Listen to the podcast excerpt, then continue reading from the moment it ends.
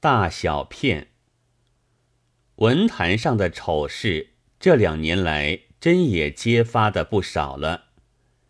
剪贴、瞎抄、贩卖、假冒。不过不可纠结的事情还有，只因为我们看惯了，不再留心它。名人的题签，虽然字不见得一定写得好，但只在表示这书的作者或出版者认识名人，和内容并无关系，是算不得骗人的。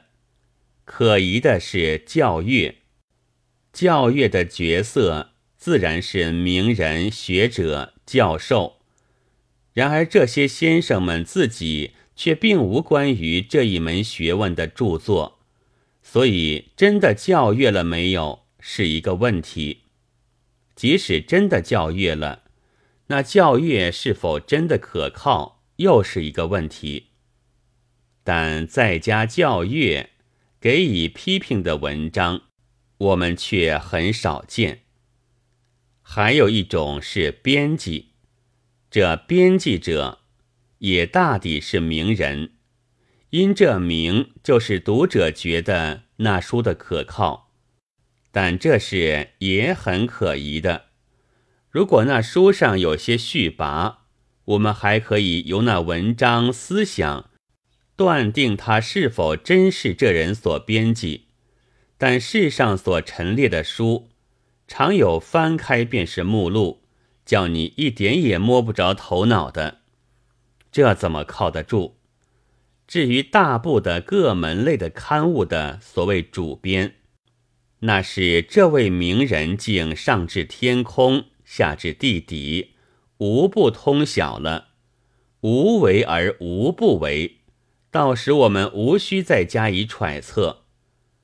还有一种是特约撰稿，刊物初出，广告上往往开列。一大批特约撰稿的名人，有时还用凸版印出作者亲笔的签名，以显示其真实。这并不可疑。然而过了一年半载，可就渐有破绽了。许多所谓特约撰稿者的东西，一个字也不见，是并没有约，还是约而不来呢？我们无从知道。但可见那些所谓亲笔签名，也许是从别处捡来，或者简直是假造的了。要是从投稿上取下来的，为什么见签名却不见稿呢？这些名人在卖着他们的名，不知道可是领着甘心的。倘使领的，自然是同意的自卖。否则，可以说是被盗卖。欺世盗名者有之，道卖名以欺世者又有之。世事也真是五花八门。然而受损失的却只有读者。